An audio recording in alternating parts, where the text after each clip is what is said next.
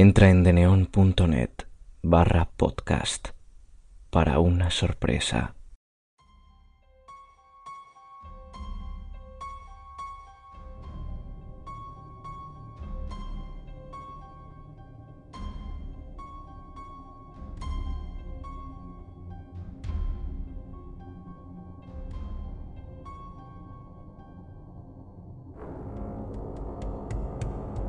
Un cuento muy corto.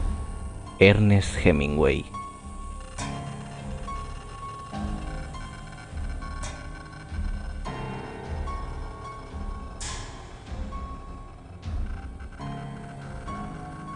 En las últimas horas de una tarde calurosa lo llevaron a la azotea, desde donde podía dominar toda la ciudad de Padua. Las chimeneas se perfilaban sobre el cielo. La noche tardó poco en llegar. Y entonces aparecieron los proyectores. Los otros bajaron al balcón, llevándose las botellas, hasta donde estaba Luz y llegaba el bullicio. Luz se sentó en la cama, estaba fresca y lozana en la noche cálida. Luz cumplió el servicio nocturno durante tres meses y todos estaban contentos. Ella lo preparó para la operación y aquel día le dijo en tono de broma, si no se porta bien, le pondré un enema. Después vino el anestésico y él no pudo decir disparates en aquel difícil momento. Cuando empezó a utilizar las muletas, solía tomar las temperaturas para que Luz no tuviera que levantarse de la cama. Había pocos pacientes y todos estaban enterados. Todos querían a Luz. Mientras regresaba por los pasillos, pensó en Luz, acostada en su cama. Antes de que él volviera al frente, los dos fueron a rezar al Duomo. Estaba oscuro y en silencio y había otras personas orando. Querían casarse, pero no había tiempo suficiente para las amonestaciones, y ninguno de los dos tenía la partida de nacimiento.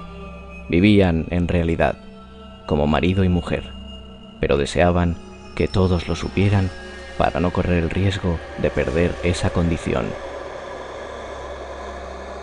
Luz le escribió muchas cartas que él recibió después del armisticio, un día le llegaron al frente quince cartas juntas y las leyó de cabo a rabo después de clasificarlas por fechas. Le hablaba del hospital y de cuánto lo quería. Le decía que no podía vivir sin él y que por la noche lo echaba mucho de menos. Después del armisticio acordaron que él volviera a su país para conseguir un empleo que les permitiera casarse.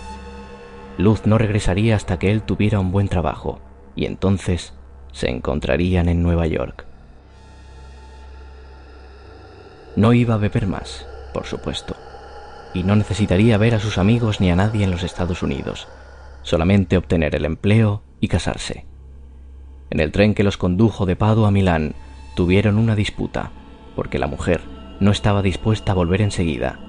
Se despidieron con un beso en la estación de Milán, pero el altercado no había concluido. Para él fue muy desagradable decirse adiós de esta forma.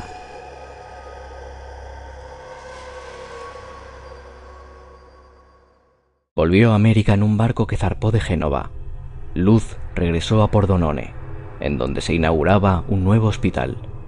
El lugar era solitario y lluvioso, y en la ciudad se hallaba acuartelado un batallón de Arditi.